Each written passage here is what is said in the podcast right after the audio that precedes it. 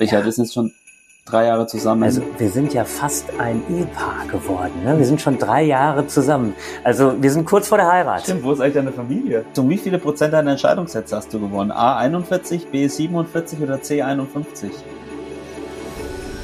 Das ist eine gute Frage. Timo Boll schraubt, arbeitet an seiner eigenen Legende. Incredible turnaround from twice runner-up here, Patricia Solia. Das ist unglaublich, das kann ich nicht glauben. Ping, Pong und Brause. Der Tischtennis-Podcast. Mit Richard Brause und Benedikt Probst. No, he does it again! Timo does it for the second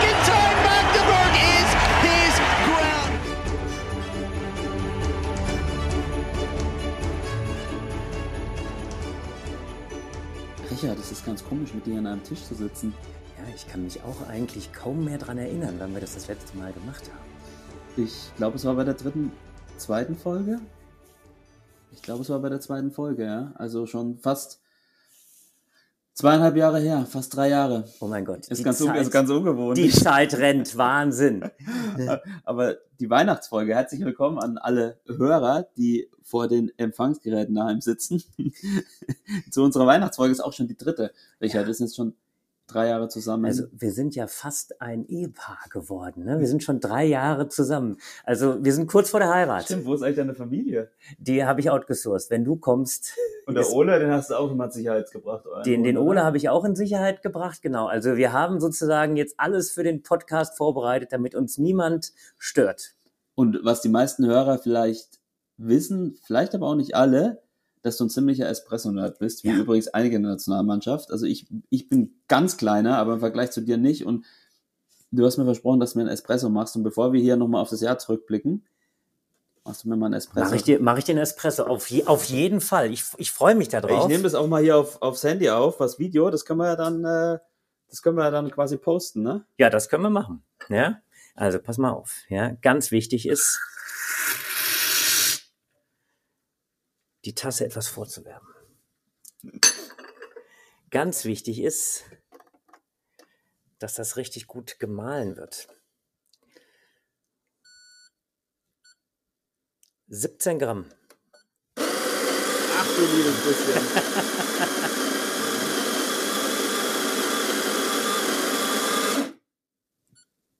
Treffer. So, und jetzt ganz wichtig dabei, so ein bisschen verteilen. Jetzt nehmen wir einen Leveler. Der Leveler ist wichtig, um die Oberfläche glatt zu streichen. Sehr schön, man sieht eine glatt gestrichene Oberfläche. Und jetzt tempen wir etwas, ja, damit wir etwas das Ganze verdichten. Und jetzt kommt das Entscheidende. Natürlich vorher das Wasser entfernen. So. Und jetzt sind wir natürlich Oh, wow, wow, was passiert jetzt? ganz genau. Also man muss das ja eigentlich fast beschreiben wie im Radio, ne? So, ja, so, so sieht's Jetzt hat er aus. Aber die am, Küchenwaage rausgeholt. am Ende wollen wir versuchen, 30 Sekunden den Espresso durchlaufen zu lassen. Und dann schauen wir mal, ob es am Ende mit der Ratio hinhaut. Ach, das ist gar keine Küchenwaage, das ist eine Stoppuhr. Das ist die Stoppuhr eigentlich nur. Also er hat hier ungefähr zehn Geräte für alle ähm, da draußen. Eine Mühle, eine Espressomaschine, eine Waage. Das war's eigentlich schon, ne? Ja, genau. Und jetzt muss der Espresso halt vernünftig durchlaufen. Ja. Und jetzt machen wir gleich Stopp, damit es nicht zu viel wird. Jetzt können wir stoppen. Sehr schön. Noch ein bisschen austropfen lassen. Und hier hast du deinen Espresso. Boah, ich bin sehr zufrieden. Die Crema stimmt. Schaut euch das an, ey. Also schaut euch mal auf Instagram dann an. Ich mach, noch, mach mal noch mal ein Foto hier. Guck mal. Oh, da ist was seitlich runtergetropft. Oh mein Gott, ich habe nicht genau geatmet, äh, gearbeitet. Bist du da ähnlich akribisch wie beim Tischtennis und in deinem Job als Sportdirektor? Äh, ähnlich, ähnlich akribisch. Und äh, muss sagen, äh, das ist dann sozusagen mein erster Erfolg des Morgens, wenn der Espresso gelingt.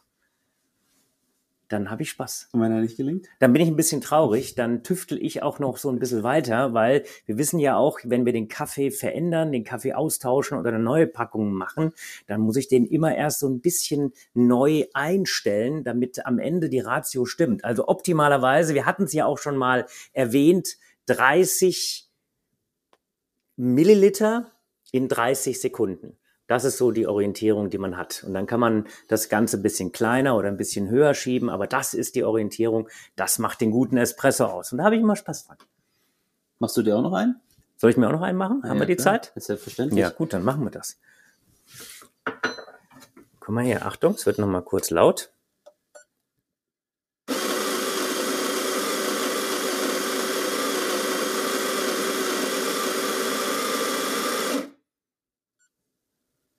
Wer sind die größten Kaffee-Nerds? Wahrscheinlich, also Timo auf jeden Fall. Der ist noch mal, der ist noch mal ein bisschen. Also Timo- bei dem weiß ich, der hat wirklich sieben Geräte, um Ja, und, und äh, Timo, Timo hat auch wirklich mehr Geräte. Du hast, du hast gesagt, der, äh, ähm, der, der, der, der, nachdem er gemahlen hat, äh, wird der Kaffee auch nochmal in sich, also der, der, ähm, äh, das Kaffeepulver nochmal so ein bisschen aufgelockert, bevor er dann levelt und tempt.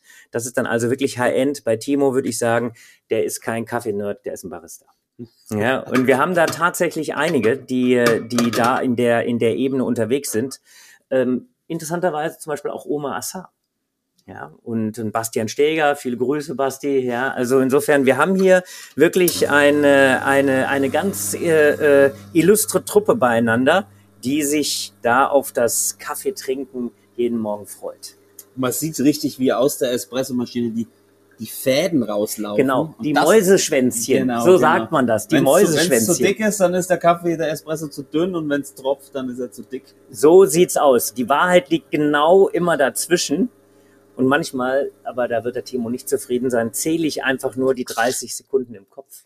Oh. Aber das ist natürlich nicht genau Das gearbeitet. ist nicht genau gearbeitet, ja. Also ich, ähm, ich habe auch so eine, aber mehr aus dem Consumer-Bereich. Ähm, und Timo hat da auch mal einen Kaffee gemacht. Da hat man den, den Widerwillen und die Abneigung hat man ihm quasi fast in seinem Gesicht angesehen. Aber er hat bestimmt gute Miene zum bösen Spiel gemacht. Ja, dann- natürlich. Ja, ist doch gar nicht schlecht oder so. Oder? Insgeheim, was ich das, Ja. das letzte Mal, als er mal wieder kurz da war, habe ich ihm einen Kaffee angeboten, da wollte er keinen. Oh, das lässt tief blicken. Herr Timo hat auch einen ganz speziellen Kaffeegeschmack. Schmeckt er dir? Sehr gut, ja. Sehr schön. Auf jeden das Fall. Freut mich zu hören. Also Timos Geschmack, der Kaffee ist dann, das ist ja wie beim Wein, nicht? Der Kaffee wird dann mitunter auch so ein Hauch säuerlich, je nachdem, welchen, welche Kaffeesorte man eben hat. Ich bin, Timo sagt dann manchmal zu mir, äh, mein, mein Gaumen ist fast verbrannt, weil ich so eine scharfe Röstung eben eigentlich bevorzuge. Aber das ist ja dann auch Geschmackssache. Das ist wirklich wie beim Wein. Ja, bin ich sehr zufrieden. Der Erfolg des Tages am Morgen ist schon mal Kann ja nur eine garantiert. herausragende Podcast-Sendung werden, oder? Ja, ich freue mich drauf. Also hier bei einem guten Espresso, ähm, also das kann nur gut werden. Das kann nur gut werden und wir können jetzt schon mal warnen. Am Ende werden wir wieder was singen. Wir haben uns noch gar nicht so richtig geeinigt, was. Ja. Was war jetzt unser letzter Also Plan? unser letzter Plan war, ihr Kinderlein kommet. ah, okay, ja gut. Einfach das- so, weißt du, ich, ich bin ja dann gleich Sportdirektor, da denke ich, okay, Ja. Mit, Mitgliederzahlen nach oben. Das- Ja, das- das, das- ist also absolut etwas, was Wahnsinn. wir vielleicht da als Querverbindung dann ziehen können. Ich bin echt noch ein bisschen, das macht mich ein bisschen nervös, dass ich so nah bei dir sitze. Sonst, sonst habe ich immer nur an meinem Schreibtisch gesessen und habe dich da im Bildschirm gesehen und du in deinem Keller. Ähm, jetzt sitzen wir in so schönen Ambiente und ähm, schauen nochmal auf das Jahr zurück. Wir können jetzt gleich hinten anfangen, beziehungsweise gleich vorne. Egal, was kürzlich passiert. Es wurde der Trainer, die Trainerin des Jahres gewählt Wow, ja. und es ist Tamara Borsch geworden. Ja, das hat mich unglaublich gefreut und äh, man hat ja auch den O-Ton äh, gehört. Die, die war also wirklich total überrascht und und ja auch fast fast geflasht. Hat sich ja dann auch gegen äh, Danny Heister als Beispiel, der ja auch ein sehr sehr erfolgreicher Trainer für Borussia ist, äh, durchgesetzt. Also ähm, ist schon eine ganz große Wertschätzung und freut mich total für sie. Also ist ist schon ein schöner Erfolg. Und sie ist ja jetzt dabei, im Prinzip ja seit einem Jahr oder seit den Olympischen Spielen in alleiniger Verantwortung, Ja. ist ja schon in unserem Team eigentlich schon relativ lange. Ähm, vielleicht ein, zwei Worte zu ihrer Person, was sie als Trainerin ausmacht und ähm, was ja ihre Stärken sind. Wir reden heute nur über gute Nur- Sachen. nur über gute Sachen. Nur über gute Sachen und Stärken ist Weihnachten. Ja, sie hat ja, sie hat ja fast keine Schwächen. Ja, Ja. genau. Nein, also was sie wirklich super gut macht, ist, dass sie äh, eben in der Lage ist, äh, ähm, ja, auf jede Spielerin einzeln sehr, sehr gut einzugehen, ist wirklich auch sehr, sehr nah an den Spielerinnen dran, im, im dauernden Austausch. Und dieser Spagat zwischen, ich sag mal, einem absoluten Top-Team, ähm, die bei der Weltmeisterschaft äh, äh, oder äh, bei Europameisterschaften eben um Medaillen spielen, bis hin zu der Geschichte, dass man eben die nächste Generation so ein bisschen nachschieben muss. Das ist ja die, die, dieser, dieser ganz große Bereich einer, einer Damenbundestrainerin, genauso wie das bei den Herren natürlich genauso ist. Äh, Das ist äh, ja, das ist eine, eine starke Leistung und man muss natürlich mit äh, einer Nina Mittelham oder einer Han Ying anders umgehen als äh, jetzt mit einer Franzi Schreiner oder Annette Kaufmann oder einer Sophia Klee und das schafft sie sehr sehr gut. Ist also äh, sehr sehr eng im Austausch andauernd mit den Spielern, spricht sehr sehr viel und äh, ja, man merkt, dass sie eben für ihre Aufgabe unglaublich brennt. Also das gefällt mir jedes Mal, wenn ich sie in der Halle sehe. Richtig, war ja selber auch eine Weltklasse-Tischtennisspielerin. Und wir haben jetzt vorbereitet heute so ein paar, ja, ich würde sagen, Rankings von dem Jahr und auch ein paar Geschichten, die ihr uns geschickt habt. Da sind wirklich ein paar tolle Sachen dabei. Ein paar hat man ja auch schon angeteasert. Aber das erste, was ich dich fragen würde, wäre, was dein persönliches Highlight des Jahres war. Also jetzt ähm, für, für dich als Person. Ja. Ich meine jetzt nicht Tischtennis-Highlight, kann natürlich auch was mit Tischtennis zu tun haben, aber was für dich als Person dein Highlight des Jahres war. Also mein, mein Highlight des Jahres in der, in der Kombination natürlich immer nur mit, äh, mit dem Tischtennis, dass wir es äh, insgesamt geschafft haben, nicht nur Tischtennis, sondern eben aber auch mit Tischtennis, dass wir langsam aber sicher in so eine Normalität wieder rübergehen. Wir kommen, wenn wir sitzen uns jetzt äh, äh, vor zweieinhalb Jahren, ist das irgendwann mal mit diesem bösen C-Wort äh, äh, geboren worden, Corona, ja, also man hat aber das Gefühl, wir sind jetzt wirklich hier einen Schritt weiter. Also wir sitzen hier entspannt zusammen, ohne Corona-Bedingungen, ohne Maske. Wir trinken hier einen entspannten Espresso. Wir sind fast Knie an Knie, haben also auch die anderthalb Meter nicht eingehalten.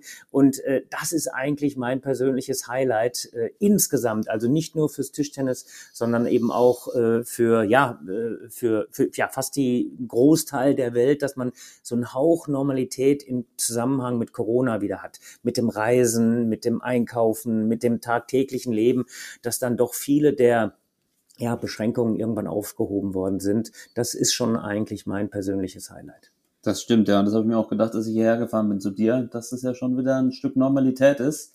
Und ich war offensichtlich auch schon so lange nicht da, dass ja aus deinen ganzen Parkplätzen vorm Haus Halteverbot gemacht wurde.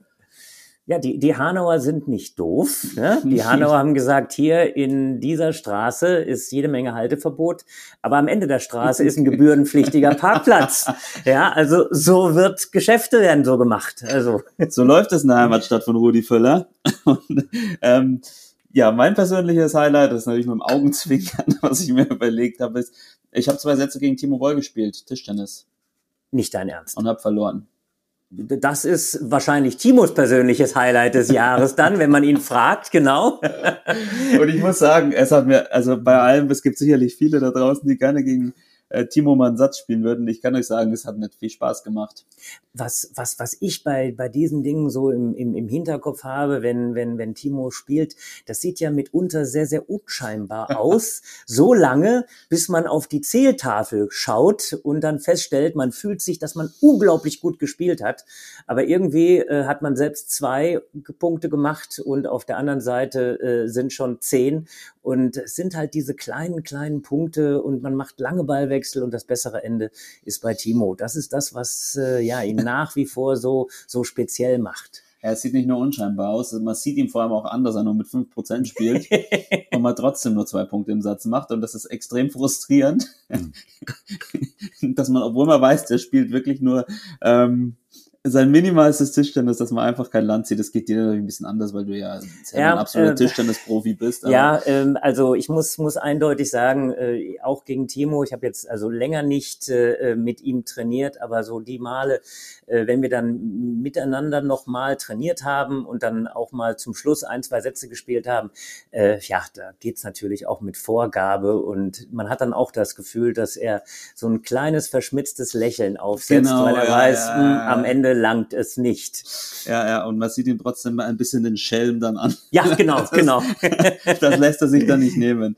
Ja, sehr schön. Ähm, Vereinsheim. Ich habe es mal unter unserem neuen Ping-Pong und Brause Vereinsheim gebrandet, die Geschichten, die hier reingekommen sind. Und ähm, es sind wirklich ja, ein paar ganz, paar ganz schöne Sachen, bewusst auch nicht nur aus dem Leistungssportbereich, sondern ähm, auch von, ja, aus der normalen Tischtenniswelt, würde ich fast sagen, äh, angekommen.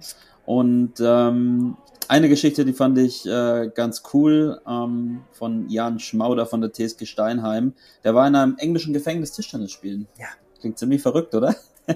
ähm, er war Besuch, zu Besuch beim äh, Brighton Table Tennis Club. Äh, kennst du vielleicht auch, ähm, ist der Club von Will Bailey, der äh, Paralympicsieger aus England, der auch bei Let's Dance war äh, in England. Ähm, und wir haben, glaube ich, auch schon mal drüber gesprochen, auch in einer unserer ersten Sendungen, wo wir es von Tischtennisfilmen hatten. Ich weiß nicht, ob du dich noch düster erinnern kannst. Da war auch ein Doku, äh, ein Doku-Film dabei, der hieß Believe That. Da ging es um Down-Syndrom, um Spieler mit Down-Syndrom, die dann zu dieser Down-Syndrom-Europameisterschaft fahren und begleitet werden. Das ist, die waren auch aus dem Club. Ähm, und dadurch ist für Jan auch der Kontakt zustande gekommen und die betreuen eben auch eine Trainingsgruppe in einem äh, britischen Gefängnis äh, in Brighton. Und ähm, da war er zu Gast und äh, hat uns auch eine kleine WhatsApp-Audio geschickt, wo er ähm, erläutert, wie das so ist und die würde ich einfach mal abspielen. Mein Tischtennis-Highlight in 2022 fand Ende Mai hinter Schloss und Riegel statt. Ich war in einem englischen Gefängnis und habe dort mit den Insassen trainiert. Wie kam es dazu? Ich war zu Besuch beim Brighton Table Tennis Club.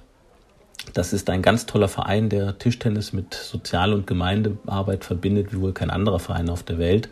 Und eines der vielen Projekte ist die Zusammenarbeit mit lokalen Gefängnissen. Wie lief das Ganze ab? Ich habe mich vor dem Gefängnis mit den beiden Trainerinnen des Clubs, Theresa und Digna, getroffen. Unsere Personalien wurden aufgenommen, eine Sicherheitskontrolle wurde durchgeführt und dann ging es durch diverse Sicherheitstüren direkt in die Sporthalle, wo wir auf unsere zwölf Trainingspartner gewartet haben. Kurzfristig wurde mir etwas mulmig, als die dreifache Anzahl an schweren Jungs hereinkam. Die waren allerdings nur auf dem Rückweg vom Fitnessstudio in ihre Trakte, sodass es am Ende bei unseren zwölf geblieben ist. Und mit denen haben wir dann das Training begonnen, diverse Übungen und Spiele durchgeführt. Und es war letztlich wie bei einer Schulklasse mit dem obligatorischen Klassenclown, dem ganz coolen, der es nicht wirklich nötig hat. Der Großteil war aber wirklich super engagiert und motiviert und hat entsprechend mitgemacht. Ich habe keine Ahnung, weshalb die Jungs im Gefängnis waren, wollte es aber auch nicht wissen. Einer hatte eine lange Narbe im Gesicht, ein anderer erzählte mir, dass er sein Handgelenk nicht richtig einsetzen könne, da er dort mal mit dem Messer verletzt wurde. Alles also nicht ganz ohne, aber die Jungs waren wirklich nett und zuvorkommend. Nach rund zweieinhalb Stunden war das Training beendet. Unterm Strich war es ein großartiges Erlebnis, das mich auch heute noch emotional berührt und beschäftigt. Hat mich deutlich gemerkt, wie extrem wichtig diese Arbeit ist. Die Jungs hatten Spaß, es war eine Abwechslung vom harten Gefängnisalltag und sie haben sich einfach gefreut, dass sich jemand externes für sie interessiert und ihnen Wertschätzung entgegenbringt. Ich hoffe daher auf eine Wiederholung und es zeigt mal wieder, was für ein toller Sport Tischtennis ist und was er bewegen kann. Ja, ich hoffe Wiederholung als Besucher, nicht als Insasse. Richard, hast du schon mal einem Gefängnis Tischtennis gespielt? Also tatsächlich ja. Ja? Also ja, ich äh, hatte mal eine. Es hat geklingelt.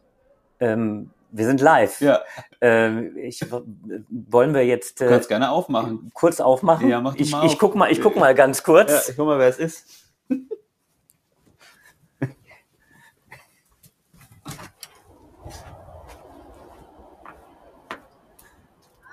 Hallo?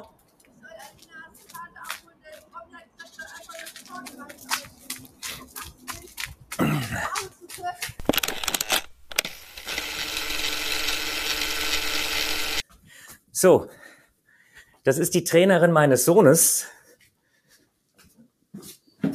Das ist die Trainerin meines Sohnes, die holt jetzt irgendwelche Unterlagen. Also insofern, wir können direkt weitermachen.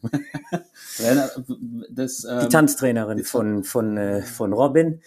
Und äh, genau, die, der, der ist jetzt, äh, ja, tanzt ja relativ seriös Latein. Und äh, da ist jetzt die Trainerin gekommen, die muss irgendwelche Unterlagen abholen. Ich schmunzel, weil er sich bei mir beschwert hat, dass diese NADA, die er jetzt auch ausfüllen muss, Ah. ein absolutes Drama ist und äh, ihn viel Zeit kostet. Aber er macht's natürlich, gar keine Frage. Aber wir waren woanders. Wir waren beim Gefängnis, genau. Ja, ja, also äh, sehr, sehr spannend. Äh, ich habe da natürlich dann sofort äh, zurückgedacht. Ich habe da tatsächlich auch einmal gespielt. Hat jetzt nichts mit irgendwelchen äh, äh, kleinen Verbrechen zu tun, die, die ich vielleicht mal gemacht haben hätte können, sondern tatsächlich sind wir äh, auch eingeladen worden, ähm, so ähnlich, ja. Und äh, ja, haben dort eben mit äh, in der JVA Tischtennis gespielt, damals mit, äh, mit Speedy Fetzner waren wir da gemeinsam und haben da eine Trainingseinheit äh, gemacht mit in Anführungszeichen den etwas leichteren Jungs, also nicht den ganz schweren Jungs.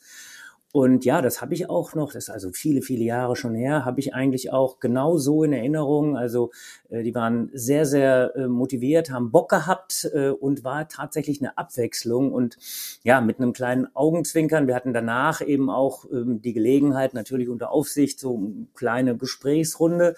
Und da hat sich dann einer gemeldet und gesagt, naja, also wir spielen ja relativ regelmäßig äh, Tischtennis hier.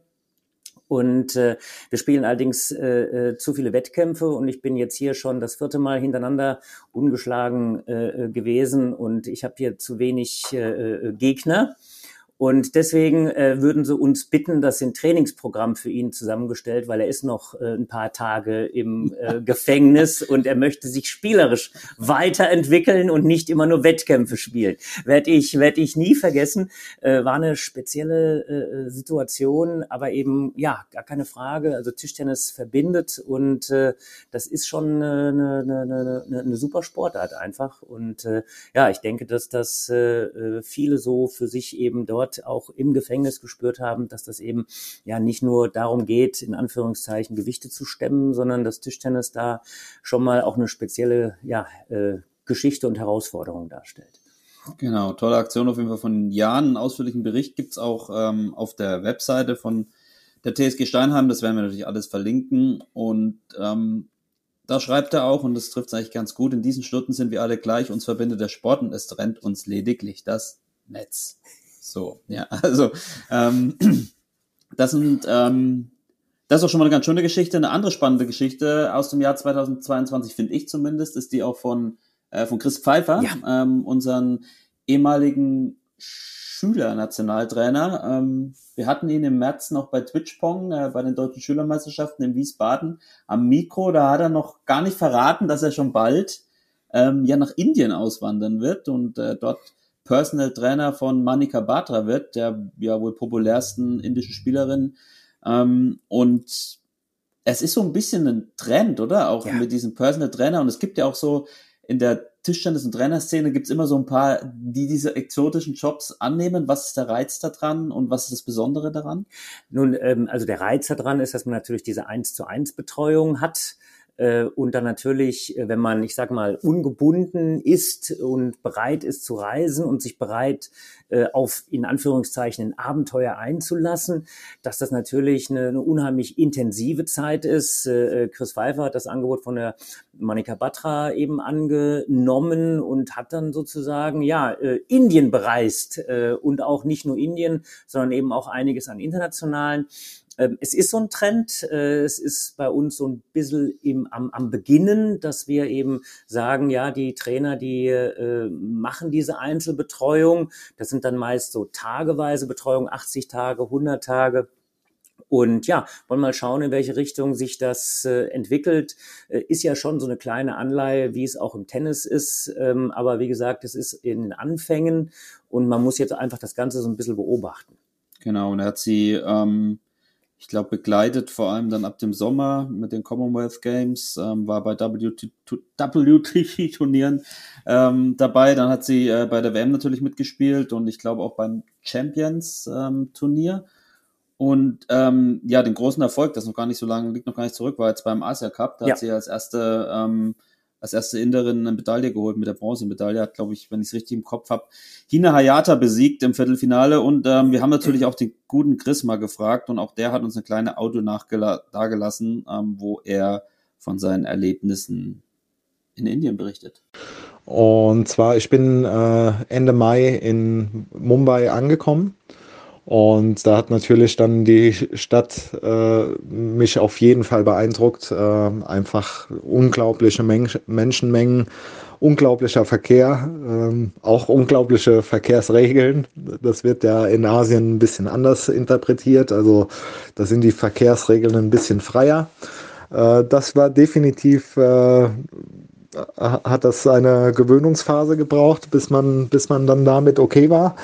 Aber an und für sich, das Leben in Mumbai ähm, war super interessant, äh, gerade was kulturelle Dinge angeht. Ähm, habe ich ganz, ganz viel lernen und mitnehmen können. Und ähm, dadurch, dass Indien natürlich auch sehr ja, kulturell äh, verwurzelt ist mit, äh, mit Mentaltraining und Meditation, äh, konnte ich auch da sehr, sehr viel mitnehmen in den verschiedenen Orten, in denen ich gewesen bin.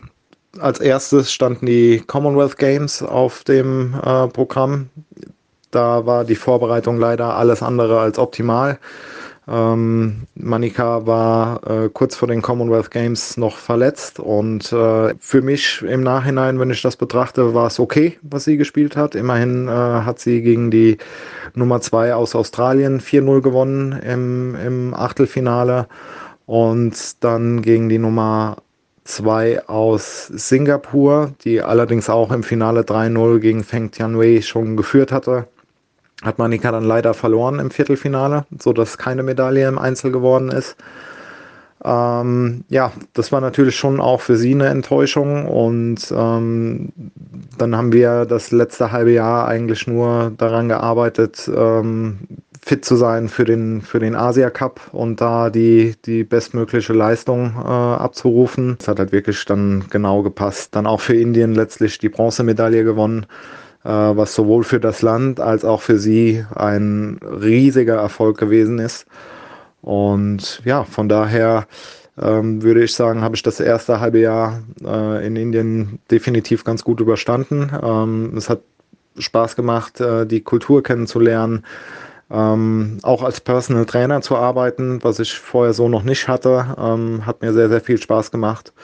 Und jetzt äh, gilt es so langsam, die Pläne zu machen fürs, fürs nächste Jahr. So, Richard, Hand aufs Herz für dich. Mumbai, Personal Trainer, wäre das was? Sowohl von der Art Jobbeschreibung, die du gerade schon gegeben hast, als auch von dem Flecken Erde, der doch ein bisschen anders ist als hier die schöne Westbahnhofstraße in Hanau. ja, also spannend, spannend sicher. Äh, Im Augenblick bin ich äh, äh, wirklich mit meiner, mit meiner Rolle als Sportdirektor völlig im Reinen, finde das total spannend, äh, da eben Dinge anzuschieben, aber äh, gar keine Frage. Also als, als Grundsätzlichkeit ist das schon etwas, was äh, ähm, ja äh, ähm, sehr, sehr speziell ist. Ich hatte das ja selbst ein klein wenig, indem ich gesagt habe, indem ich diese Zeit in, in Wien hatte, wo ich eben mit vielen unterschiedlichen äh, Spielern äh, äh, arbeiten durfte. Ähm, ja, äh, Indien selbst ähm, war ich tatsächlich einmal und finde das auch sehr, sehr beeindruckend. Also Indien als, als, äh, als Land, als Kultur und natürlich auch immer so ein bisschen äh, mit einem mit Auge darauf, was, äh, was äh, hat denn das Land für eine Tischtenniskultur? Und Indien hat ja eine unglaublich große äh, Tischtennis, ich sag mal, Tradition. Ähm, und äh, ja, also ich denke, wir haben das ja jetzt auch bei der Weltmeisterschaft gesehen, wie schwierig das war, sowohl bei den Damen als auch bei den Herren, sich äh, gegen die äh, indischen Spieler durchzusetzen. Bei den Herren hat das ja auch nicht geklappt. Also insofern, äh, da bewegt sich einiges und äh, ähm, ja, angeführt von einem Achanta Kamal, der ja auch in Düsseldorf immer wieder mal spielt, äh, glaube ich, dass das eine, eine Nation ist, äh, als Tischtennisnation, auf die man natürlich achten muss in der Zukunft. Sehr schön. Perfekt. ähm, Deine und meine Top 3 Spieler, Querstrichspielerinnen des Jahres. Diesmal fange ich an. Ja, Da bitte. hast du es ein bisschen einfacher, da kannst du dich an meiner Expertise entlanghangeln. Ja, mal sozusagen, gucken, was, oder? was du jetzt raushaust. Also, ich habe, es kam natürlich ganz viele verdient ähm, und ähm, ich habe auf jeden Fall mir hier Sabine mal aufgeschrieben, Sabine Winter, weil sie endlich deutsche Meisterin geworden ist, Mhm. glaube ich, äh, ein Titel, dem sie auch schon ein paar Jahre hinterherjagt. Und dann natürlich äh, die Europameisterschaft in München, ihre Heim-EM, auf die sie ja auch so ein, zwei Jahre hingearbeitet hat, so ein bisschen, ähm, wo sie dann wirklich nur ganz, ganz knapp im Halbfinale ähm, gegen die spätere Europameisterin Sofia Polkanova verloren hat und ähm, ein paar ganz spektakuläre Matches hatte. Und ich glaube, den äh, die Rudi Sedelmeier Halle so richtig zum Beben äh, hat, richtig beben hat lassen. Also Sabine auf jeden Fall eine von den drei. Dann habe ich auf natürlich Kai Stumper noch aufgeschrieben, der kürzlich auch erst bei uns war, seine Leistung bei der Weltmeisterschaft, Mhm. gerade im mentalen Bereich, ähm, wirklich sensationell. Ähm, hat einen Riesensprung in der Weltrangliste gemacht, natürlich auch durch diese Neu- oder Nachberechnungen äh, über die Initial, Initial, Initial Point- Points. Initial Points, genau, ist er, glaube ich, von 350 auf 69 geklettert. Und ähm, er hat wirklich eine, eine richtig gute Entwicklung gemacht und das hat er in dem Jahr auch meiner Meinung nach zum ersten Mal so richtig gezeigt, auch Ja. bei der Borussia. Ähm, und dann habe ich noch so ein bisschen äh, die, ja, so, so eine Mischung aus Sport und Bildung, die Naomi Brankovic. Ich glaube, ich habe es im Podcast auch schon gesagt, ich bin total geflasht, dass sie ein 1,0 Abi geschrieben hat. Also nicht nur, dass sie ein 1,0 Abi geschrieben hat, was für mich schon völlig un unvorstellbar ist, sondern dass sie das auch noch vereinbart hat mit dem Leistungssport. Sie ist deutsche Meisterin geworden, deutsche Jugendmeisterin, hat die Jugend-EM mitgespielt, äh, Bronze gewonnen mit der Mannschaft und parallel dazu noch ein Abitur ähm, gemacht, was ja an sich schon eine starke Leistung ist, was man auch bei anderen schon Ja. gesehen hat, wie schwierig das ist. Aber ich glaube, jeder, der Abitur geschrieben hat, weiß, äh, wie schwer es ist, ein 1,0 Abitur zu schreiben. Das, Das das, das, Wahnsinn. das Also- muss, das reicht nicht nur ein bisschen auf die Abi-Prüfungen hinzulernen und ein bisschen Glück zu haben. Da muss man über viele Monate und Jahre wirklich richtig fleißig sein und richtig clever und Das ist intelligent. dieses, dieses 1,0, das ist, das ist für mich so, äh, also äh, so schwer zu glauben, weil eigentlich kennt man den Klassiker, man ist in Mathe, Physik und Chemie super gut äh, und dann reißt ein die vier Punkte in Sport äh, nach unten. Aber äh, ja, das äh, hat Naomi ja natürlich gezeigt, dass das eben nicht so sein muss. Also insofern, ja, ähm, Also das, Leistung. Genau, stellvertretend für, für alle und viele, die, ähm, ich meine, zum Beispiel Annette ist noch ein bisschen jünger, aber sie vereinbart das ja auch, ähm, Schule und, und äh, das Leistungssport. Ähm, dieser duale Weg ist, äh, wir hatten Sophia ja zum Beispiel auch im Podcast, die ein bisschen erzählt hat, wie schwer das auch war Ja. und wie anstrengend. Ähm, stellvertretend für alle, die diesen Weg gehen, ähm, habe ich Naomi noch ausgewählt. Und ja, Richard, was sind deine drei Top-Spieler, Spielerinnen des Jahres? Müssen übrigens nicht nur Deutsche sein, aber so wichtig kennen. Ja, na sicher, das sind, das sind für mich deutsche Spielerinnen und Spieler.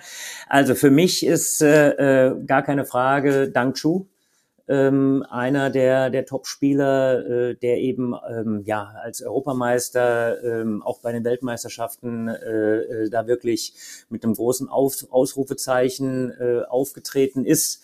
Ähm, ich hatte mit äh, Matt Pound von WTT so ein bisschen mal äh, gesprochen und er sagt, Mensch, das ist eigentlich schon ganz spannend, dass die zwei äh, heißesten europäischen Spieler aus seiner Sicht Penholder-Spieler sind mit Dang Chu und äh, Felix Lebrun.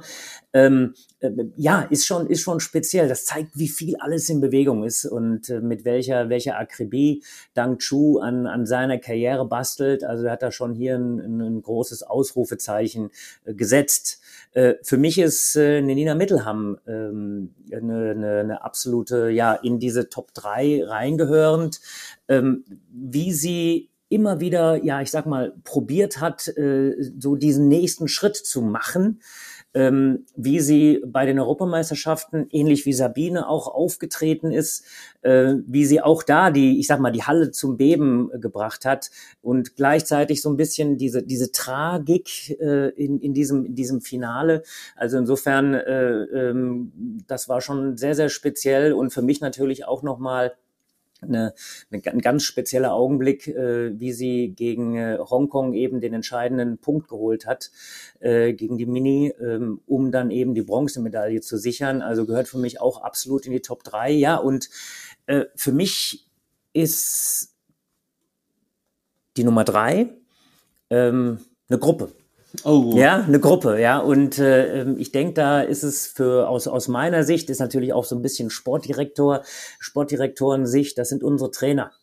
Ähm, weil wenn wir, wenn wir sehen, mit welchen Herausforderungen wir äh, 2022 äh, kämpfen mussten, welche spezielle Situationen es immer gab, ähm, ich glaube, da sind einfach äh, unsere Trainer äh, Rossi und Tami äh, stellvertretend. Wir haben es am Anfang schon gesagt, Tami jetzt als Trainerin des Jahres, die gehören da für mich in die Top 3 und äh, wir haben da wirklich ein, ein tolles Team am Start und äh, da muss man zwischendurch einfach auch mal sagen, Chapeau, äh, die machen da richtig tolle Arbeit. Richtig, und insgesamt muss man ja schon sagen, wir hatten natürlich 2021 vor allem auf europäischer Ebene ein unfassbar erfolgreiches ja. Jahr, ähm, das, das natürlich auch nicht mehr zu toppen war, aber auch in dem Jahr wieder so viele Titel gewonnen. Ähm, gerade die Weltmeisterschaften waren natürlich auch spektakulär. Ähm, selbst die Europameisterschaften, die nicht ganz so gut gestartet haben, aber dann ähm, äh, wirklich hinten raus auch ein tolles Event waren und auch aus, aus unserer Sicht, glaube ich, ein, ein super Ergebnis. Ähm, ein Weihnachtsquiz habe ich wieder mitgebracht. Oh, da bin ich gespannt. Ich schicke natürlich ähm, dem, dem lieben Richard schicke ich natürlich immer so ein kleines äh, Skript vorab. Da habe ich natürlich Und, die Quizfragen alle rausgestrichen. Ja, das ist das Dramatische gewesen. Ich hätte mich ja sonst vorbereitet. Genau, ja, so ganz doof bin ich dann auch nicht. Ähm, er können auf jeden Fall auch alle daheim mitraten ähm, und wer alle fünf richtig geraten hat, dem, dem stellt der Richard dann auch ein ähm, Tischtennis-Diplom aus. Ähm, bist du bereit? Ich habe auch mit ABC diesmal gemacht, damit es für dich nicht so schwer ist. Okay, das ist gut. Das ist eine große Hilfe. Okay, ich fange an mit ähm, Matthias Ulrich. Den kennst du vielleicht, ja. unser ja, Finanzreferent vom Deutschen Tischtennisbund. Seines Zeichens auch passionierter Tischtennisspieler und im im Bayerischen eine fast schon Legende, würde ich sagen. Ich wollte ich wollt genau ähm, diesen Ausdruck wollte ich jetzt reinnehmen. Eine Legende. Grüße gehen raus. Ähm, äh, hat das TT-Race dieses Jahr in Bayern gewonnen und meine Frage ist, ähm, wie viele Spiele er in Folge bei TT-Race-Spielen umgeschlagen war in diesem Jahr, bis seine Serie dann schließlich endete. Sind das A 47, B 101 oder C 139 Spiele? Also äh, 139 müssen es sein.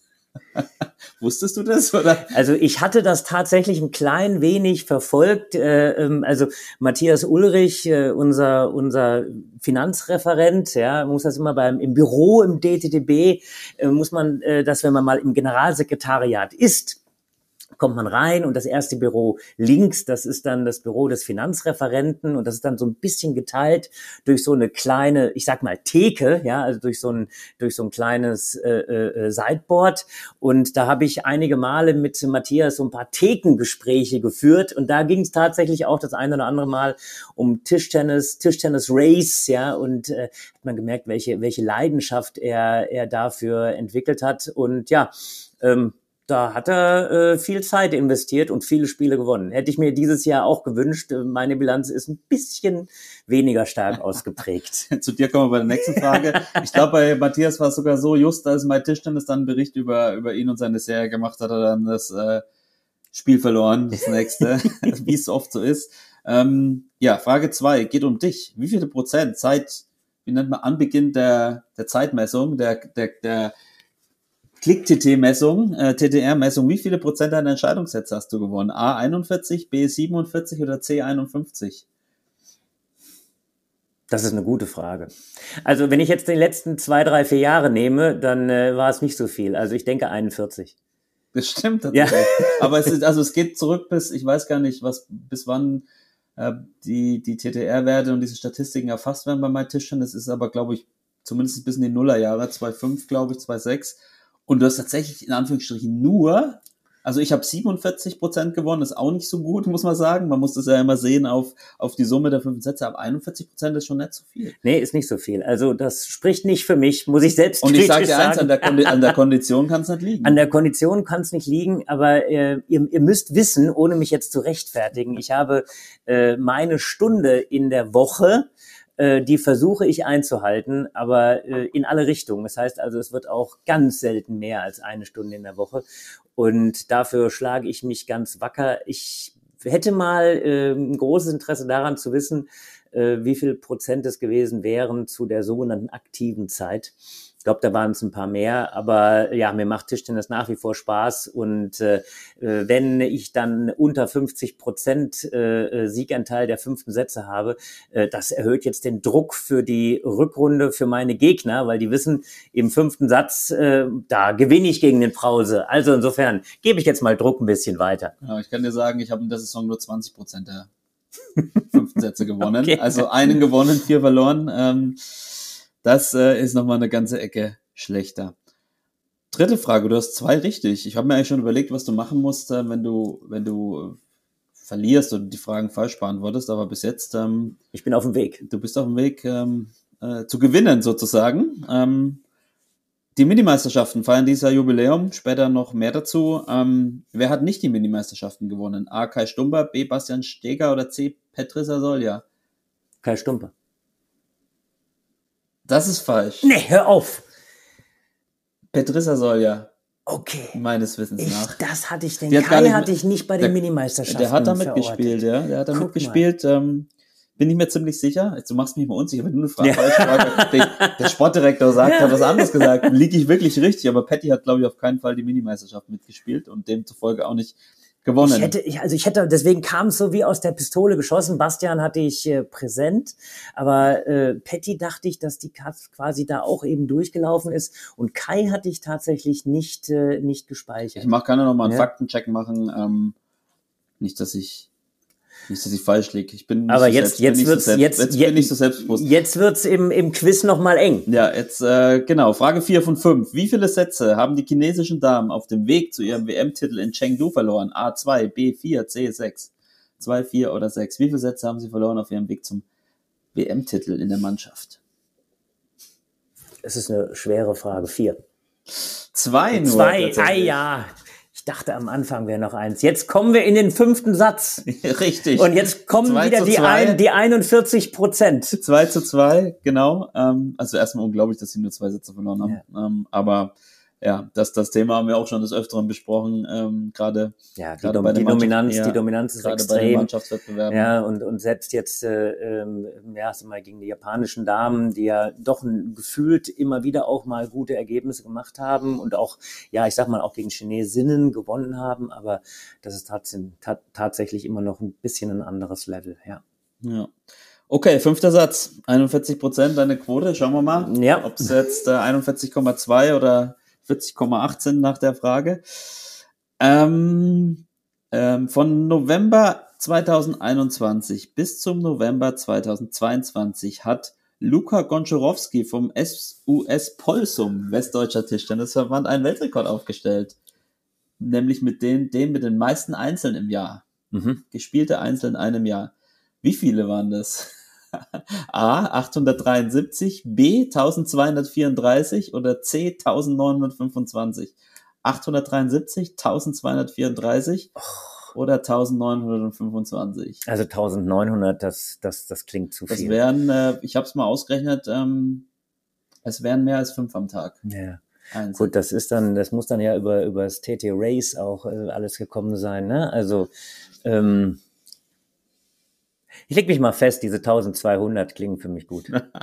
Leider sind es tatsächlich. Nein, 1000. und ich konnte die 2-0-Führung nicht nach Hause bringen. 40,8. Mein Gott, ich habe eindeutig noch mal etwas im mentalen Bereich zuzulegen. Ja, also ähm, tatsächlich 1925. Ähm, er hat das äh, wohl auch als ja Weltrekordversuch ähm, angegangen. Ist, glaube ich, auch im Guinness Buch der Rekorde oder zumindest äh, sind sie dabei, dass das da irgendwie eingetragen wird. Der Rekord davor war 1700. Der wurde, glaube ich, auch erst letztes Jahr aufgestellt.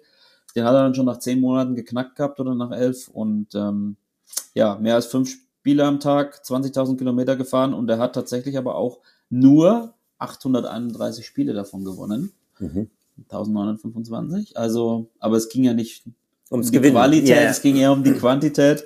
Ähm, gut fand ich auch ähm, sein Kommentar, nachdem er es geschafft hatte. Die Freiheit jetzt tut echt gut. ja. Macht er jetzt Pause ein Jahr? Äh, ich, ich, also wie gesagt, bei Tischtennis gab es da auch einen ganz netten Artikel. Er hat dann irgendwie gesagt, er spielt noch drei Turniere in dem Jahr ähm, und hat wohl auch dann in dem letzten Monat nochmal richtig Gas gegeben und dann teilweise ja in, in drei oder vier Tagen dann zwölf, also mehrere Turniere an einem Tag gespielt, ja. Und man muss sich nur mal, wenn man das jetzt ähm, fünf Spiele pro Tag, muss man sich mal überlegen. Klar, er hat jetzt nicht jeden Tag gespielt und hat dann mal auch mehr gehabt. Aber wenn man es jetzt nur auf den Durchschnitt runterrechnet, ich hätte schon mit fünf Einzeln am Tag, Das ist Wahnsinn. Ja. das wäre schon ganz schön anstrengend. Jetzt ich meine, muss sich mal- auch mal erholen davon. Ja, und ne? jetzt stell dir mal vor, wie wir immer am äh, Jammern sind am Tag danach, ne, wenn man ein normales Mannschaftsspiel gehabt hat. Ja, Ja. Hut ab. Hut ab, Gratulation. Luka Gonczarowski, 1925 Einzel in einem einzigen Jahr. So, Vereinsheim, Teil 2.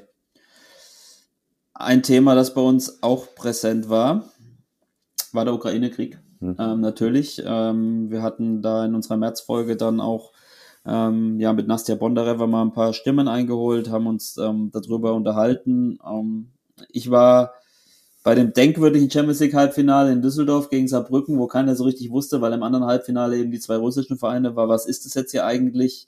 Um was spielen wir hier? Dann hieß es kurz vor Spiel, weiß ich noch, dass der Manager von Saarbrücken mich fragte noch, ob ich denn wüsste, was das hier sei. Und ich so, woher soll ich das wissen? Ähm, ich, äh, ich bin zwar vom DTTB, aber das weiß ich jetzt auch nicht. Und dann ähm, bekam sie wohl die Info, dass das dann mehr oder weniger als Finale gespielt wird. Ähm, und ähm, ja, das hat Düsseldorf dann gewonnen, war natürlich auch kein Pokal da oder irgendwas, aber im Nachhinein, wenn ich das richtig weiterverfolgt habe, hast du das auch im Kopf, wurde dann Ja. auch geklagt, glaube ich, Ja. ne, dass das, äh, dann wurde es wieder annulliert sozusagen, Ja, dieser Titel. Also es war eine, war schon eine sehr, sehr lange Geschichte und ja, zeigt, weil, wie, wie sehr das eben ähm, jetzt mal unabhängig von, von diesem schrecklichen Krieg, äh, was das alles für Auswirkungen hat. Und äh, ja, das, das ist sicherlich leider immer noch nicht durch alles. Das stimmt, ja. Viel auf den Sport ähm, auch ausgewirkt in allen Ecken und Enden. Ähm, aber auch im positiven Sinne. Zumindestens, wenn man so sieht, dass der Sport und auch Tischtennis ähm, dafür gesorgt hat, dass äh, ja auch äh, ja, Flüchtlinge aus der Ukraine oder ukrainische Bürger und Bürgerinnen ähm, hier gut untergekommen sind. Ähm, ich denke da an Engagements von der Familie Mühlbach zum Beispiel, ja, Ähm, Hermann und au- auch Katrin, die sich da sehr dafür eingesetzt haben. Äh, auch Dima hat da ein paar Sachen äh, möglich gemacht für einige ukrainische Sportler und Familien. Ähm, und auch ich habe hier eine, eine Geschichte, die ähm, mich äh, persönlich auch betrifft, weil ich gegen den Jungen selber gespielt habe, ähm, bei einem Jubiläumsturnier von meinem Verein, ähm, gegen den Jarek Kowalczuk, 14 Jahre.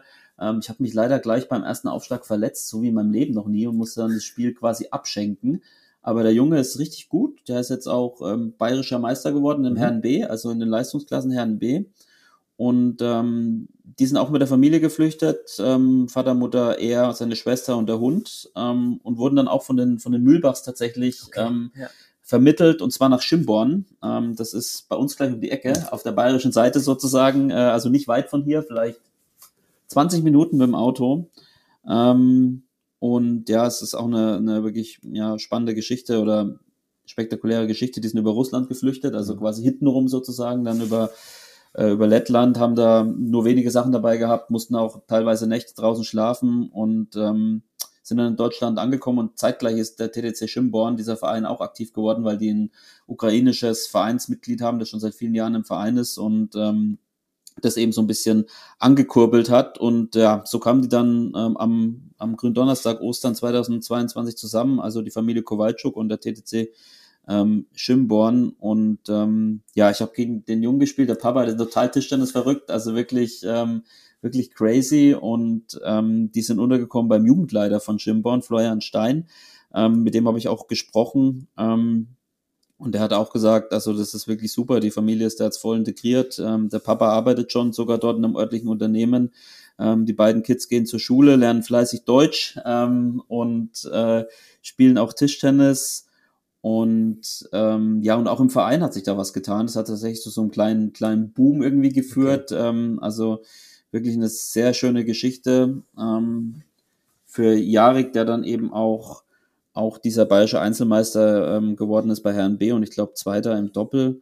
Und es zeigt so ein bisschen, ähm, welche in Anführungsstrichen schön traurig schönen Geschichten dann äh, auch, auch der Tischtennissport schreibt. Und ähm, Ja, Sport im Allgemeinen Sport, und natürlich ja, so, wie wir es sehen, ähm, im, im, im Besonderen im Tischtennis ähm, natürlich. ja. w- welche Kraft da auch äh, ja die Vereine, Vereinskultur, Vereinsstruktur haben, eben solche Menschen dann, ähm, solche Familien aufzufangen und zu helfen, das vielleicht gar nicht so ähm, möglich wäre. Ähm, von daher, das ist doch ähm, wirklich eine schöne Geschichte. Ich weiß gar nicht, ob er jetzt bei den ähm, bei dem Bundesfinale oder wie heißt das nochmal Pokal Pokalmeisterschaften der, der Genau, Leistungsklassen, genau, genau. ob ja. er da jetzt mitspielen darf, da bin ich jetzt gar nicht so firm. Ähm, aber auf jeden Fall ähm, er hat auch, glaube ich, 300 TDR-Punkte gut gemacht. Das ist eine Menge. Spielt Ja. bei den Herren und bei den Jungs der gute Jarek und äh, hat ein schönes Spiel offensiv und so. Ähm, ich hätte sicher gut Paroli geboten, wenn ich fit gewesen wäre. Wahrscheinlich jetzt habe ich keine Chance mehr. Ähm, aber ja, schöne Geschichte auch, auch zu Weihnachten. Ähm, vielleicht kann die Familie auch schon nicht allzu ferne Zukunft wieder nach Hause, wenn sie das möchten. Aber ja, schwieriges Thema, finde ich. Ja, Ähm, ja, ganz, ganz schwieriges. Ähm, Nastja hat ja da auch, äh, finde ich, ein paar sehr, sehr gute Kommentare in unserem Podcast äh, gegeben. Also ja, ich würde mir sehr, sehr wünschen, als einen großen Wunsch, dass das in absehbarer Zeit, dass da eine, eine Lösung gefunden wird. Also dieser, dieser Krieg, der, der muss, der muss beendet werden. Äh, aber ja, vielleicht bleibt es erstmal ein Wunsch, aber wünschen darf man sich ja etwas. Ja. 40 Jahre Minimeisterschaften haben wir auch. 1983, seitdem mehr als 1,5 Millionen äh, Teilnehmer und Teilnehmerinnen. Das ist zumindest eine, wenn nicht vielleicht sogar die erfolgreichste Breitensportaktion in Deutschland, sportartübergreifend. Ähm, du könntest dich jetzt noch rehabilitieren. Du könntest quasi in der Verlängerung des fünften Sets noch gewinnen, wenn du mir sagst, wer der erste Gewinner 1983 war bei den Jungs, weil das Ding kennst du. Und das, das Mädchen, was damals gewonnen hat, heute natürlich auch schon eine erwachsene Frau. Ähm, Also ehrlicherweise erwischt du, also da kann ich mich nicht rehabilitieren. Ich finde die Minimeisterschaften wirklich eine, eine ganz tolle Veranstaltung. Ich weiß, dass äh, das mit Bastian hatte ich so präsent. Bin mir nicht ganz sicher, ob er vielleicht nicht sogar gegen Timo irgendwann mal in, in einem Finale also Timo hat nicht bei den Minimeisterschaften ge, ge, gespielt. gespielt hat. Also so hatte ich das mal irgendwie ge, schon, schon mal gespeichert und ich hatte mal mit Istvan Korper dann darüber gesprochen und der hatte erst gesagt, ja, ich habe da irgendwelche Videos, aber es müssen wohl, ähm, genau was du sagst, ein, ein anderes Finale gewesen sein. Aber nein, da kann ich mich nicht rehabilitieren, das habe ich nicht im Kopf. Also ich kann dir sagen, wer dieses Jahr gewonnen hat, das waren Magdalena Breuer und Kirill Manalaki und tatsächlich der erste Gewinner von Minimeisterschaften war Kai Eindruck Greil Oh, den kenne ich tatsächlich. Ja. ja. ja. ähm, und Sabine Hass. Genau, also ähm, hat auch noch lange, glaube ich, im Profibereich gespielt. Kai Eindruck Greil. Ja, ähm, glaube ich, hat mit, mit Patrick Franziska sogar noch mal ein Doppel gespielt bei den deutschen Meisterschaften irgendwann, habe ich, bilde ich mir eingelesen zu haben. Ja, hat, Ähm, hat viele Jahre Bundesliga und zweite Liga gespielt. Ähm, ja, also in, in, in Grenzau, das habe ich präsent. Ich glaube später in Bremen auch. Also ja, der, der hat da seinen Weg gemacht. Haben ja wirklich viele, äh, wie ich jetzt eben gelernt habe, auch Kai, äh, Bastian, äh, den, äh, den Weg dann äh, tatsächlich in den Top-Bereich gehabt. Aber es ist nicht allein, dass das eben im Top-Bereich äh, äh, kommt, sondern ja, dass man einfach äh, früh mit Tischtennis anfängt, dass man merkt, was für eine super Sportart das ist und dass man ja dann in den verschiedenen Klassen äh, sich am Ende eben darstellt. Ja, also ich glaube schon, dass sehr, sehr viele Spieler am Ende dann dabei geblieben sind, natürlich auch Spielerinnen und dann von den Kreisligen bis hoch in die Bundesligen äh, da viele Minimeisterschaftsteilnehmern rausgekommen sind. Genau. Minimeisterschaften, also 40 Jahre. Auf die nächsten 40. Hans-Wilhelm Geb übrigens war einer der Schöpfer der Minimeisterschaften. Mhm. Das sind auch die wenigsten, glaube ich, weil er immer sehr mit dem Leistungssport ähm, verbunden äh, wird. Und äh, ja, der gute Hans hat dieses Jahr auch die Goldene Sportpyramide, glaube ich, der Ja. Deutschen Sporthilfe gewonnen. Auch eine sehr hohe Auszeichnung, haben, glaube ich, erst knapp 20 oder so bekommen. Ähm, und äh, ja, der war da auch damals, glaube ich, DTTB-Präsident, war daran äh, beteiligt, dass diese, diese Aktion eben aus der Taufe gehoben wurde und seitdem wirklich ähm, sehr erfolgreich ist. Und wie ich drauf gekommen bin, war nämlich Maxi Borkenhagen hat uns geschrieben, ähm, ihr Highlight im Jahr 2020, nämlich, dass sie einen Schnupperkurs mit äh, sieben Mädchen gestartet haben und es mittlerweile sogar schon mehr sind. Ähm, und, und sie erzählt, dass der Großteil auch dabei bleiben wird und alle total begeistert sind und sich freuen und ähm, auch schon scharf sind auf erste Wettkämpfe und deswegen werden sie nämlich auch im Januar Minimeisterschaften einen Ortsentscheid ausrichten. Cool. Und da kann ich nur sagen, liebe äh, Maxi Chapeau, Mädchenförderung plus Minimeisterschaften, ähm, besser geht's nicht. Besser oder? geht's nicht, da haben wir nichts zu meckern, ja. Also äh, wir, wir, wir, ohne jetzt im Vorgriff zu sein, wir haben ja unser, unser Lied, ich, ich leg mich jetzt fest, wir müssen ihr Kinderlein kommen singen. Und äh, natürlich äh, ja, hoffen wir, dass, äh, dass viele eben im Tischtennis bleiben, gar keine Frage. Ja. Genau, und ähm, vielleicht hier noch der Hinweis, ähm, alles über die Minimeisterschaften, wie man Ortsentscheid ausrichtet, wie das alles abläuft. Informationsmaterialien und Co. gibt's natürlich auf www.tischtennis.de slash minis. So, die Minimeisterschaften. Ich habe wieder ein Ranking. Oh, Deine Top 3 Tischtennismomente in diesem Jahr. Diesmal darfst du wieder anfangen. Mal schauen, ob wir uns das letzte wieder Mal. anfangen. Das letzte Mal hast du angefangen. Ja, jetzt darfst äh, beim ersten Mal hast du angefangen, jetzt darfst du wieder anfangen. Mal schauen, ob wir uns so gut ergänzen wie beim letzten Mal, wo wir keine Überschneidungen hatten. Ja.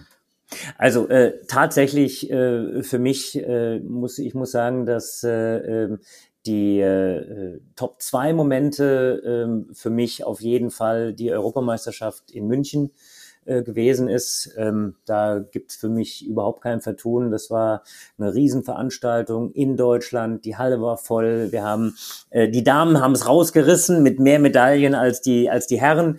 Wir haben äh, trotzdem mit äh, Dang Chu einen Europameister gehabt und äh, wir haben Laola in der Halle gehabt. Wir haben gesehen, dass das tatsächlich eben auch zieht. Wir haben viele Fernsehzeiten gehabt und insofern ist das äh, äh, sicher in den Top drei Momenten für mich diese Europameisterschaft und äh, ja, herausragend. Und da mache ich gleich die äh, Top 2 und 3 draus, äh, waren für mich einfach die, die Weltmeisterschaften. Ähm, das ist für mich äh, eigentlich etwas gewesen, ähm, was ja auch unglaublich viele Zuschauer verdient hätte. Man hörte, dass äh, bei den Weltmeisterschaften in Chengdu die Halle mehrmals hätte ausverkauft sein dürfen ähm, oder sein können. Die äh, Zuschaueranfragen waren, waren sensationell hoch. Ähm, ja, aber da diese, diese Situation eben zu haben, dass wir ähm, mit den Damen und mit den Herren eine Medaille gewonnen haben, mit den Damen das erste Mal seit 2010 mit den Herren äh, diese sehr, sehr spezielle Situation, äh, ohne Patrick, ohne Timo, ohne Dimitri äh, anzutreten und dann äh, äh, am Ende trotzdem ins Finale zu kommen mit diesen Ups and Downs in der Gruppe. Also äh, das war schon, äh, ich sag mal, Emotion pur. Und wenn man einfach auch äh, so aus dem Hintergrund mal weiß, welche Schwierigkeiten es gab, überhaupt diese Weltmeisterschaft zu organisieren, äh, und wie viel, äh, ich sag mal, Herausforderungen ähm, angefangen, wie ist das Visa zu organisieren gewesen, welche äh, Corona-Bedingungen, welche Fragezeichen hat man äh, äh, alle, wenn man nach China eben geht, aber die Art und Weise, wie es dann vor Ort organisiert wurde, äh, das ist ein sensationell emotionaler und auch äh, aus deutscher Sicht sehr erfolgreicher äh, äh, ja, Top 3 Moment gewesen und da subsumiere ich Damen und Herren, deswegen habe ich meine Top 3 jetzt schon. Siehste, ich bin, ich bin etwas punktierter vorgegangen, Ja. äh, etwas mehr ins Detail, aber im Endeffekt ist es ähnlich. Also natürlich ähm, habe ich mal den Finaleinzug der Herren ins WM-Finale ähm, genommen. Natürlich da auch dann das, äh, das letzte Spiel so ein bisschen, ähm, ist natürlich ein bisschen runtergebrochen. Ist ja klar, dass dann noch vier davor war. Bennett Duda gegen Anja Huhn hat mich ein bisschen erinnert. Ähm, war auch ein bisschen so wie 2018. Patrick ähm, Franziska Genau, gegen Jong. Jung-Sik, ja. Ja, ja. Also ähm, gleiche Situation, 2-2 Halbfinale und dann wirklich äh, eiskalt ähm, das Ding gezogen, fand ich sensationell. Ähm, ein weiterer Moment war für mich, ähm, du merkst, ich gehe mal so ein bisschen in die Nische rein. Ja, Ja. ich nehme nicht so den vollen schon bei den Spielerinnen. Ähm, war Sabine Winter gegen Chiobano, dieses, Mhm. ich glaube, erste oder Zweitrunden, äh, ich habe es gerade gar nicht genau im Kopf, Match, wo sie quasi schon ähm, schon am, am Boden lag und das Spiel dann mit Abwehr vom Matchball noch in sieben Sätzen gedreht Ja, hat. und dann dieser Topspin, wo sie wirklich am Boden lag. Genau, Ja. genau. Der Matchball war das, glaube ich, und ikonisch auch ihr Bruder, der auf der Brüstung stand und gejubelt hat. ähm, das war wirklich, ähm, ja, einer, äh, ja, für mich ein wirklich sensationeller Moment. Ähm, Timo hatte auch so ein Spiel in München, ähm, Sabine dann im Halbfinale leider nochmal so ein Spiel, aber dann nicht mit dem Happy End. Ähm, aber insgesamt habe ich das mal rausgegriffen, weil das wirklich, ähm, ja, ich glaube auch für sie ähm, sehr wichtig war, dass sie noch Auf in dem Turnier Fall. bleibt Ja, und ähm, äh, da was zieht und ihr das so ein bisschen Auftrieb gegeben hat, auch für die nächsten Spiele. Und der dritte Moment ist äh, der Franz, der Patrick Franziska gegen Malong in Budapest, ähm, wo er gewonnen hat. Und ähm, ich war damit, glaube ich, schon, oder hat er später noch gegen, ich weiß nicht, auf jeden Fall hat er mittlerweile gegen alle, gegen die drei Großen gewonnen der aktuellen Ära. Und das Spiel war auch unglaublich. Ähm, 12-10 im fünften Satz, bei 10-10 noch diese, diese Rückhand, falls du dich erinnern kannst, quasi gegen die Schlagrichtung sozusagen, Inside Out und ähm, dann tatsächlich Malone besiegt. Ähm, kaum zu glauben, aber ähm, Dafür ist er immer mal gut, der gute Franz. Ja. Und ähm, das zeigt natürlich einfach auch, äh, wie, wie gut wir hier insgesamt aufgestellt sind, dass äh, äh, natürlich ich diese, diese Geschichte Patrick gegen, äh, gegen Malong präsent habe, aber dass äh, eben direkt im, im, im Anschluss äh, äh, eine Weltmeisterschaft, eine Europameisterschaft, wie viel äh, starke Ergebnisse wir eben erzielt haben und äh, sei es mir erlaubt an dieser Stelle, das ist natürlich, deswegen war es mir wichtig, in unserem ersten Ranking nochmal die Trainer eben mit reinzunehmen, ja, wie viel Arbeit die da eben im Hintergrund leisten ähm, und dass wir wirklich gut aufgestellt sind, dass es natürlich aber alles kein Selbstläufer ist. Ja. Und Tischtennis ist natürlich so, eine, so, ein, so, ein, so ein schmaler Grad, aber wir schaffen es tatsächlich immer wieder auch eine nächste Generation nachzubringen. Äh, Patrick ist oben angekommen und wir hoffen natürlich, dass wir äh, noch weitere da nach oben schieben, sowohl bei den Damen als auch bei den Herren. Wir haben da ein paar ganz gute Kandidaten, aber das geht natürlich nur, wenn man richtig Gas gibt, ähm, jedes Jahr, jeden Monat, jede Woche, jeden Tag. Genau, die Jugendweltmeisterschaften hat man jetzt auch. Ähm, ja, haben wir in der letzten Folge, glaube ich, noch nicht. Da standen sie noch bevor. Ja. ja. Ähm, ja, aber, zumindest aber zeigt, auch Medaillen mit nach Hause gebracht. Richtig, aber Mädels, das, das ähm, zeigt, das zeigt, um es vielleicht einfach auch hier unseren, unseren Hörern so kurz äh, zu, zu erklären. Ähm, im Jugendbereich ist es tatsächlich so, dass es unglaublich schwierig ist, sich für eine Weltmeisterschaft zu qualifizieren. Ja, also es ist ein relativ kleines Starterfeld und äh, äh, wenn man mal dann vor Ort ist, kriegt man möglicherweise auch Chancen. Äh, und die haben natürlich unsere Mädels sehr, sehr gut äh, genutzt. Äh, auch Annette äh, mit dem Viertelfinaleinzug äh, hat gezeigt, dass sie da eben ganz oben reingehört. Ähm, ja, wir hoffen natürlich, dass wir auch äh, demnächst wieder ein paar Jungs am Start haben. Ähm, aber ich sag mal, wenn man nicht Erster oder Zweiter bei Europameisterschaften äh, wird und wir waren äh, mit den Jungs ein ganzes Stück davon entfernt in, äh, in diesem Jahr, sowohl mit den Schülern als auch eben mit, den, mit der männlichen Jugend, da müssen wir ran. Ähm, ja, dann muss man eben nur über oder kann man sich nur über sehr hohe Weltranglistenpositionen qualifizieren, äh, weil eben, ich sag mal, was auch völlig okay ist, äh, jeder Kontinent eine gewisse Quote hat und die Quote ist nicht so ganz groß. Genau. Sehr schön. Haben wir das. Ein Ranking habe ich noch, aber davor haben wir noch äh, eine kleine Geschichte aus den Vereinen. Jeremy Löffler, ich weiß nicht, sagt dir vielleicht was? Ähm, hat in Saarbrücken mit Chris Pfeiffer im Doppel gespielt gegen ähm, Florian Blum und Julian Mohr und gewonnen. Da war ein spektakulärer Ballwechsel dabei.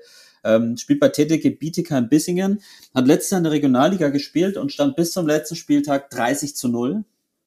Und was ist am letzten Spieltag passiert? Er hat einen Satz verloren. Der hat beide Spiele verloren. Nein. Stand nicht mehr 30 zu 0. Nein. waren zu dem Zeitpunkt ähm, schon egal, weil sie schon Meister waren mhm. und in die dritte Liga aufgestiegen sind. Ähm, ich habe ihn trotzdem mal kontaktiert ähm, und habe ihn gefragt, äh, wie das so war. Ist natürlich zweifelsohne sensationelle Leistung in der Regionalliga 30 Absolut. zu 0 zu spielen als, als junger Spieler. Und ich sag's gleich, man muss der Verteidigung auch dazu sagen, er hat ähm, 30 zu 0 unten, also im hinteren Parkkreuz mhm. gespielt und dann am letzten Spieltag musste er im vorderen Park Parkkreuz spielen. Ähm, und äh, man kann zumindest behaupten, er hat in seinem Parkkreuz zu 0 gespielt. Ähm, ich habe auch eine kleine Audionachricht von ihm mitgebracht, bevor ich dich dazu natürlich noch was frage. Bis vorm letzten Spieltag stand ich ja eben zu null und habe dann gegen Kleinsteinbach-Singen beide Spiele verloren. Also man kann schon sagen, dass die Luft vielleicht etwas raus war, weil wir eben wussten vorm Spiel schon, dass wir Meister sind. Dazu war ich dann noch einen Ticken erkältet und konnte nicht mein Bestes abrufen. Aber ähm, das soll auf jeden Fall keine Ausrede sein für die Niederlage, weil die beiden Gegner von mir in der Regionalliga eine der besten Bilanzen hatten. Und egal wie fit ich bin oder egal wie, wie ich kämpfe im Kopf, kann ich gegen die zwei Spieler immer gewinnen oder verlieren. Mein persönliches Highlight im Jahr 2022 war das ähm, Aufstiegsspiel in die dritte Liga gegen Kuppingen. Einfach weil mir die Saison mit dem Team unglaublich viel Spaß gemacht hat. Ähm, das Ziel dieses Jahr ist es für mich auf jeden Fall, ähm, dass wir uns in der dritten Liga halten und dass ich hinten auf jeden Fall eine positive Bilanz spiele in der dritten Liga. Das sieht ganz gut aus zurzeit. Die stehen im Mittelfeld auf einem Nicht-Abstiegsplatz. Äh, er steht auch ähm, fünf knapp positiv, glaube ich. Ähm, übrigens in dem Team auch Mike Colo. Vielleicht mhm. auch eins der Comebacks in diesem Jahr nach ja langem Leidensweg mit Hüftproblemen, Hüftoperationen äh, bei den deutschen Jugendmeisterschaften dann wieder ähm, mitgespielt. Grüße gehen raus. Ähm, ich hoffe, der gute Mike, auch eigentlich ein Riesentalent bei uns, ähm, bleibt verletzungsfrei. Hast du denn schon mal eine weiße Weste im letzten Moment noch beschmutzt? Das heißt beim Turnier oder bei einer, in einer ja. Saison oder? Also ich meine, dass ich äh, tatsächlich irgendwann auch mal so, als ich äh, angefangen hatte aufzuhören und etwas äh, niedriger klassig gespielt habe, dass ich da mal äh, zu null, glaube ich, sogar mal durchgegangen bin. Aber ja, es kommt halt immer darauf an, mit einem Augenschmunzeln, welche Klasse man sich aussucht. Ne? Also es ist die Herausforderung dabei. Ich weiß tatsächlich, dass mir einmal in der Bundesliga als ich an 3-4 gespielt habe, äh, der Mirko Pawlowski meine zu Null Bilanz, ich hatte irgendwie 14-0 oder etwas so äh, ge gespielt und dann hat er mir meine zu Null Bilanz sozusagen verhagelt, äh, aber nicht im letzten Augenblick, sondern es war dann so irgendwo äh, zu, zu Beginn der Rückrunde. Und ich hatte mich dran gewöhnt, dass die, äh, dass die Spieler frühzeitig die Segel streichen. Ich war damals ein bisschen dominanter schon. Aber äh, ja, der Mirko hat mir schön den Zahn gezogen. Da erinnere ich mich noch dran. Also mir kann das nicht passieren, vor allem weil ich immer ein bisschen pomadig aus der Sommerpause komme und in der Regel eher am Anfang mehr Spiele verliere als am Ende von der Saison. Also ich kam noch nie in die, in die Situation, irgendwie zu Null zu stehen, äh, mehr als vielleicht 1 zu 0 oder 2 zu 0 in der Bilanz. Von daher, ähm, ja, also unabhängig davon natürlich ähm, tolle Leistung, ähm, in der Regionalliga so eine Bilanz zu spielen. Stark, auf jeden und, Fall. Ähm, ja, ich mal schauen, ob wir ihn in, in Nürnberg wieder sehen. Ähm, und wir kommen zu unserem letzten Ranking. Und zwar fange ich dann jetzt wieder an. Die Top drei Dinge, auf der du dich, auf der wir, auf die wir uns im Jahr 2023 freuen. Und ich habe mal ein bisschen überlegt, habe natürlich gleich ist mir eingefallen auf ein Tennismatch gegen dich, das müssen wir unbedingt mal wieder machen. Auf ähm, jeden Fall, ja, auf jeden ähm, Fall, ja. Das, das ist Pflicht, vielleicht gewinne ich dann auch endlich mal. Ähm, das ist mein einer Punkt. Mein anderer Punkt ist, ähm, ich hab, wir haben eine Umfrage gemacht bei Instagram, ob es, nachdem Karl Lauterbach ja mit dem Rossi im Bundestag gespielt hat, ob Karl Lauterbach, der ja passionierter Tischtennisspieler ist, nicht auch mal ein geeigneter Gast für uns wäre. Und es gab äh, die Möglichkeit zu antworten ja, nein oder erstmal Christian Lindner. Und ähm, Karl Lauterbach hat tatsächlich, und das hat er wahrscheinlich in seiner Politikerkarriere auch noch nicht oft gehabt, mit einer absoluten Mehrheit äh, gewonnen. Ich glaube, 7 oder 58 Prozent haben gesagt, ja, Karl, komm doch mal vorbei bei Ping Pong und Brause und ähm, das werden wir sicher möglich machen. Habe ich gar keine ja, wir, haben ja, wir haben ja einen direkten Draht. Rossi hat äh, mit ihm gespielt genau. ne? und er ist tatsächlich ein passionierter Tischtennisspieler. Wer weiß. Richtig, da muss er halt dann mal eine Studie weniger lesen. So. Und muss sich mal einfach eine Stunde Zeit nehmen für uns oder eine halbe und ähm, dann quetschen wir ihn mal über seine ähm, Tischtenniskenntnisse aus. Ich glaube, der trainiert auch regelmäßig irgendwo in Berlin ähm, mit einem Spieler, mit einem Oberliga oder besseren Spieler. Ja, ich, ich, äh, ich glaube auch in, in, in Köln zwischendurch, meine ich, dass er da so ein bisschen, ein bisschen Kontakt hat. Kann ja. auch sein, wahrscheinlich ist er mittlerweile ziemlich viel in Berlin als Minister. Ähm, Und aber, spielt er nicht auch mit dem, äh, mit dem Wallraff? Ja, die hatten zumindest mal so ein äh, ja. Videodreh, ne, wo die zusammen gespielt haben. Und ähm, der ist, genau, der Kollege Wallraff ist ja auch ähm, passionierter Tischtennisspieler, wie so viele. Ja, ja. Und mein dritter Punkt ist, worauf ich mich auch freue oder wo ich ein bisschen gespannt bin, ist, dass einfach auch ähm, für mich jetzt als Medienschaffender sozusagen in der ja, Tischtennis-Medienwelt, in der Livestreaming-Übertragungswelt sehr viel passiert. Wir haben WTT, wo man gefühlt äh, auch in jedem Jahr damit rechnen muss, dass irgendwas Neues passiert, ja, dass sie sich was Neues ausdenken. Wir haben jetzt äh, in der Bundesliga diesen Switch auf Switch auf Twitch gehabt. Switch auf Twitch. ähm, und äh, dann, dann zukünftig auf Dein, dieser neuen äh, äh Plattform. Äh, wir selber haben ja mit TwitchPong äh, oder mit der neuen Wegen des Livestreamings versucht, da ein bisschen was zu machen. Und ich glaube, dass Tischtennis da ähm, ja auf einem neuen Weg ist und mhm. ich da wirklich gespannt bin, ähm, wie das, wie das so so weitergeht damit und was, was, wie vielleicht Tischtennis auch in den nächsten Jahren präsentiert wird. Und damit gebe ich ab. Ähm, ich habe noch ein paar mehr drei Dinge, auf die ich mich freue, aber ich bin mir sicher, das ein oder andere wirst du nennen davon. Ja, ich bin, ich bin gespannt. Also ich muss sagen, da mit den, mit den Top, Top 3, ja, das ist ja immer so ein schmaler Grad, ja. Also 23 ist das Jahr vor den Olympischen Spielen. Insofern geht's natürlich da auch um die, um die Tischtennis-Highlights. Äh, ich bin hochgespannt auf die Weltmeisterschaft äh, in Durban. Ähm, war ja auch mal äh, eine Möglichkeit, dass äh, das in Deutschland hätte stattfinden können, diese WM. Nun ist sie in Durban. Äh, es gibt den, äh, so ich sag mal, in Anführungszeichen Probeturnier Anfang 2023 äh, wo man äh, äh, sicherlich auch schon das ein oder andere an, an Rückmeldungen dann bekommt. Wie, wie wird das dargestellt? Wie ist äh, die Halle? Wie sind die Voraussetzungen? Aber das ist auf jeden Fall ja, ein Highlight äh, für uns. Äh, wir haben eine äh, Mannschafts-Europameisterschaft in, äh, in Malmö die natürlich auch hochspannend ist. Wir sehen, es ist total viel in Europa in Bewegung. Eine sehr, sehr starke schwedische Mannschaft, eine sehr, sehr starke französische Mannschaft, eine sehr, sehr starke deutsche Mannschaft, um einfach mal drei zu nennen. Da wird sicherlich das eine oder andere an Überraschungen auch noch geben. Also insofern, das ist sicherlich auch ein Highlight. Und da freue ich mich natürlich auch sehr drauf. Ähm, ja, dass wir den äh, WTT äh, Champion in, äh, in Frankfurt in Deutschland eben haben, ähm, so ein bisschen so hinter den Kulissen, wie, wie, wie es eben vorbereitet wird. Also äh, wir haben jetzt äh, äh, ein paar von den, von den Plänen schon mal, schon mal gesehen. Also ich glaube, das ist ein, ein Leckerbissen und äh, ja, das wären jetzt zunächst mal meine, meine drei Highlights und äh, dann schauen wir einfach mal hoffentlich, dass wir 2023 einfach auch Tischtennis ein Stück weit so genießen können, dass wir nicht Einschränkungen haben, an die wir jetzt gar nicht denken, aber wir bleiben sehr, sehr positiv gestimmt. Ähm, ja, und äh, hoffen, dass wir natürlich, das ist für mich eben auch nochmal wichtig, bei all diesen Highlights, die man hat, und wahrscheinlich habe ich noch drei vergessen, dass wir eben auch zwischendurch äh, fürs Tischtennis eben genug Zeit haben, um einfach zu trainieren, um uns ein bisschen aufzubauen. Denn äh, ja, 23 ist schon so ein Stück weit das, das, das vorolympische Jahr, nicht ein Stück weit, sondern es ist das vorolympische Jahr. Und man hat das Gefühl, dass die Olympischen Spiele kaum vorbei sind. Und dann kommen jetzt schon die nächsten. Hängt natürlich auch so ein bisschen mit dem, äh, ähm, ja, mit dem verkürzten Olympiazyklus zusammen.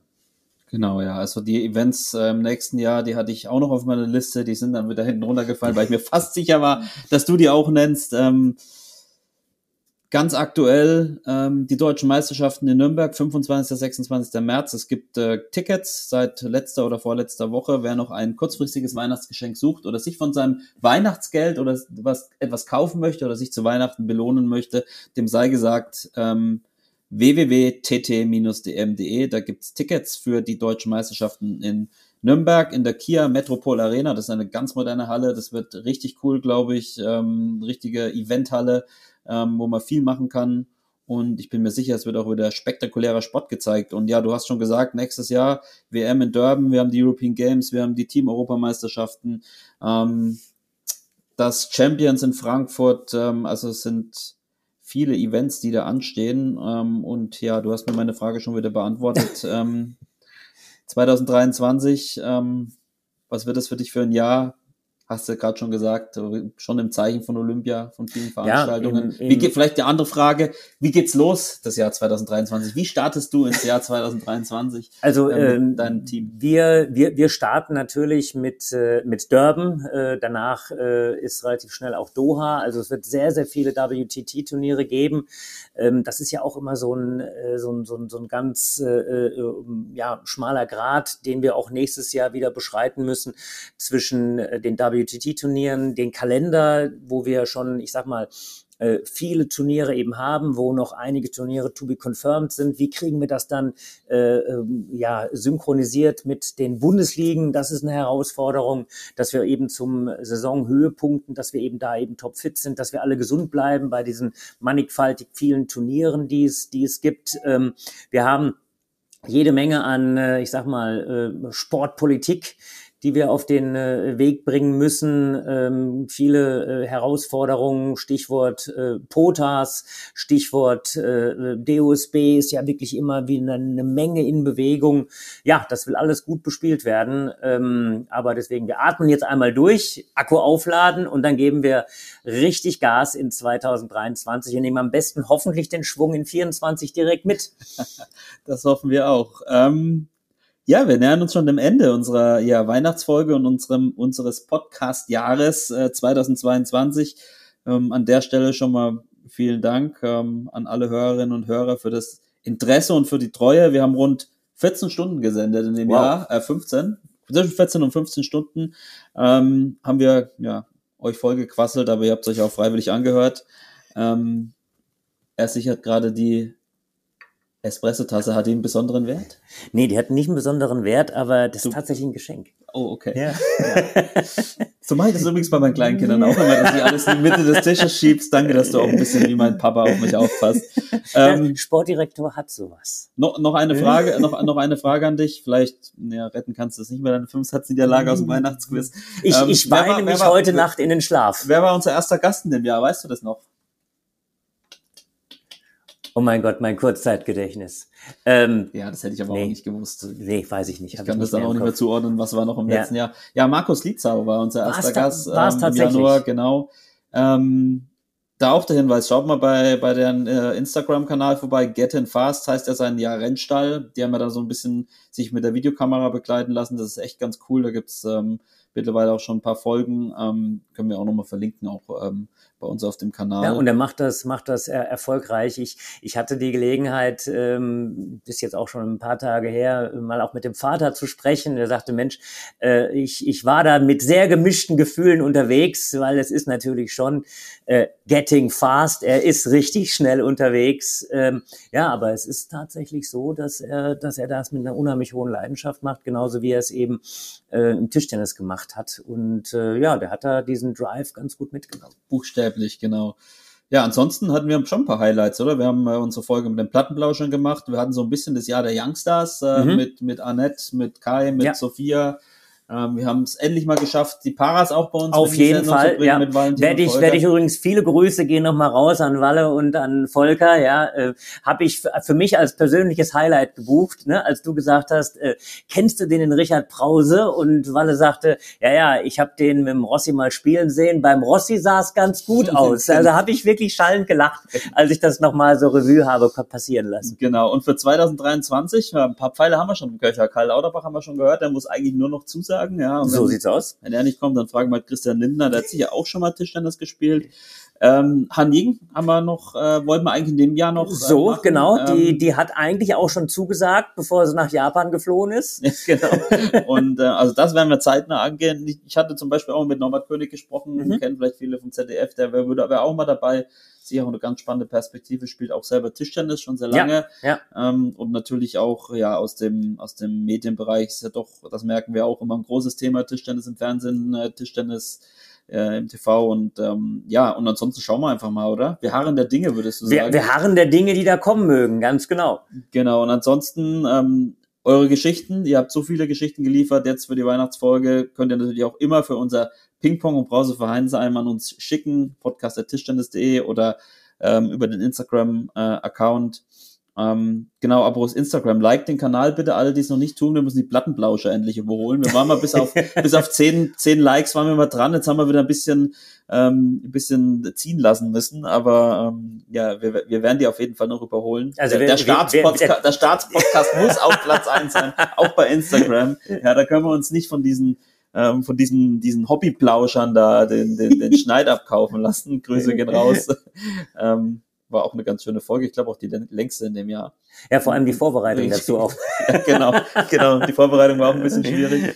Ansonsten, Richard, würde ich sagen, ähm, Ja, jetzt, jetzt haben ein paar Menschen die Möglichkeit, äh, äh, auf die Stopptaste zu drücken. Ich, ich befürchte, dass du jetzt äh, anspielst darauf auf unsere kleine Gesangseinlage. richtig, aber davor würde ich, und das passt dann ganz gut dazu, auf jeden Fall allen Hörerinnen und Hörern noch wünschen, dass sie gesund bleiben.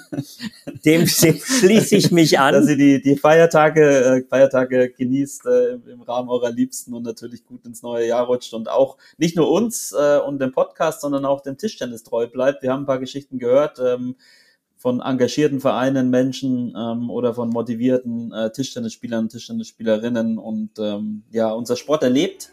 Im Jahr 2023 wird er auch weiterleben und ähm, dafür brauchen wir euch.